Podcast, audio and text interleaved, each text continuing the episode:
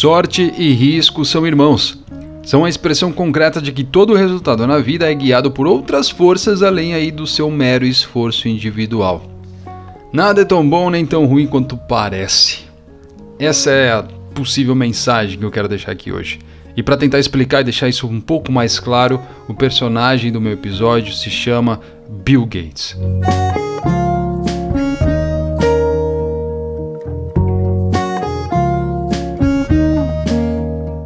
Ano era 1968. Bill Gates tinha lá seus 13 anos de idade e ele estudava em uma das únicas escolas de ensino médio do mundo que tinha um computador. Era algo tão incomum naquela época que até as principais instituições, por exemplo, de pós-graduação, não possuíam um computador tão avançado quanto aquele que Bill Gates tinha acesso ainda no seu ensino médio. E aí não deu outra, certo? O nosso pequeno gênio ficou praticamente fascinado por ter acesso a um computador tão cedo na sua vida.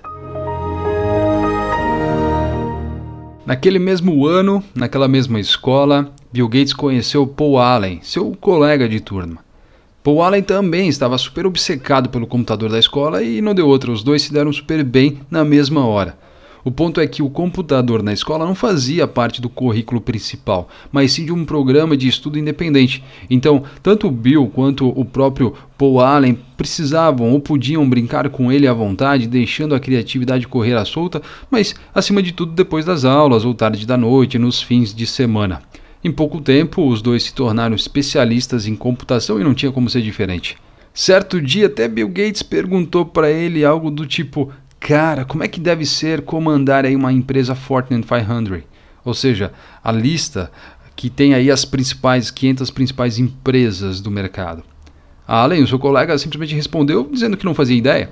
E foi assim que o Bill Gates respondeu: Bom, talvez algum dia a gente tenha a nossa própria empresa de computadores, disse o pequeno prodígio. Hoje, a Microsoft vale mais de um trilhão de dólares e o resto é história. Mas dito isso, vamos tentar enxergar um pouco do que acontecia naquele momento no planeta, vai. De acordo com a ONU, havia aí cerca de 303 milhões de pessoas em idade escolar no mundo em 1968. Cerca de 18 milhões delas viviam nos Estados Unidos, sendo que 270 mil somente no estado de Washington, local onde fica a cidade de Seattle. Justamente em volta dessa cidade, tinha ali pouco mais de 100 mil dessas pessoas com idade escolar e apenas cerca de 300 frequentaram a escola Lakeside School, na qual é a escola de Bill Gates, de Paul Allen, que recebeu o primeiro computador. Ou seja, começamos lá com 303 milhões de pessoas e terminamos com 300. Apenas um em cada um milhão de estudantes em uma cidade escolar frequentou a instituição de ensino médio que tinha a combinação de dinheiro e visão para conseguir um computador, e o Bill Gates era um deles o homem foi capaz, entre aspas, né, de ter a sorte de ter nascido no lugar certo, na hora certa, no ano certo e na escola certa. Ou seja, numa probabilidade muito raríssima de acontecer, estava lá Bill Gates e, lógico, ele soube, com todos os seus méritos, naturalmente, aproveitar a ocasião, mas isso numa ocasião, num, num contexto super raríssimo de se ver. Agora vamos contar a história de um outro personagem, um personagem inclusive amigo de infância de Bill Gates, chamado Kent Evans.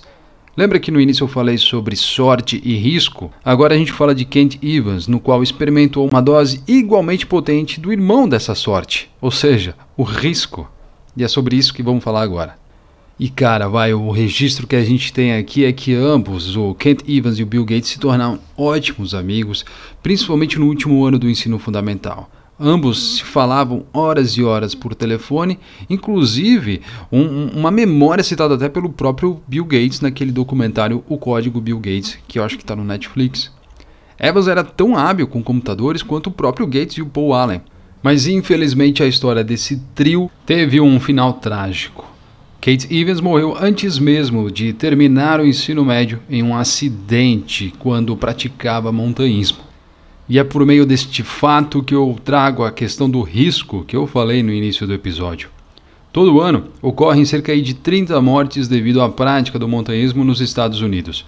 A probabilidade de perder a vida em uma montanha durante o seu ensino médio é de aproximadamente uma em um milhão. E aí podemos concluir o seguinte, né? O Bill Gates experimentou uma sorte em um milhão ao se matricular na escola dele. Kate Evans experimentou um risco em um milhão ao nunca conseguir terminar o que ele e o Gates planejavam alcançar. A mesma força, a mesma escala de grandeza, trabalhando em direções opostas.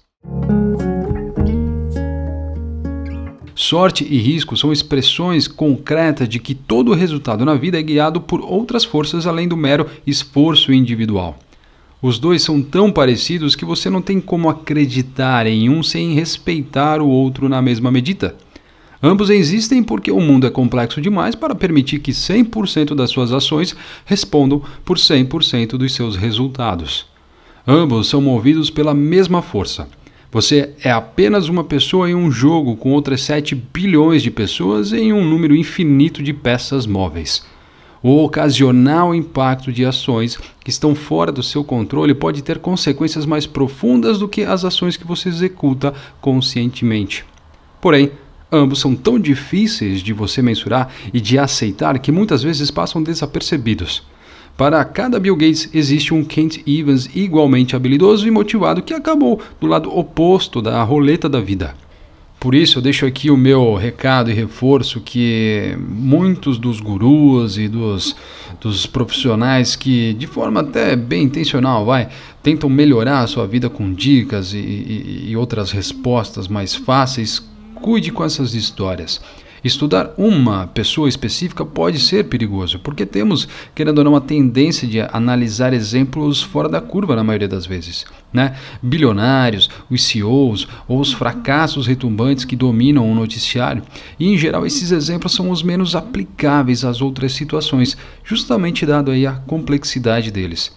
Portanto, quanto mais fora da curva o resultado, menor a probabilidade de que você possa aplicar as lições dele à sua vida porque será maior a probabilidade de o resultado ter sido influenciado ou por excessos de sorte ou por excessos de risco. E aí o que, eu quero dizer com isso tudo, né? Quando você passa a dar o devido respeito à sorte e ao risco, percebe que, ao avaliar o sucesso financeiro das pessoas, como Bill Gates, tanto o seu quanto o dos outros, nunca é tão bom ou nunca é tão ruim quanto parece.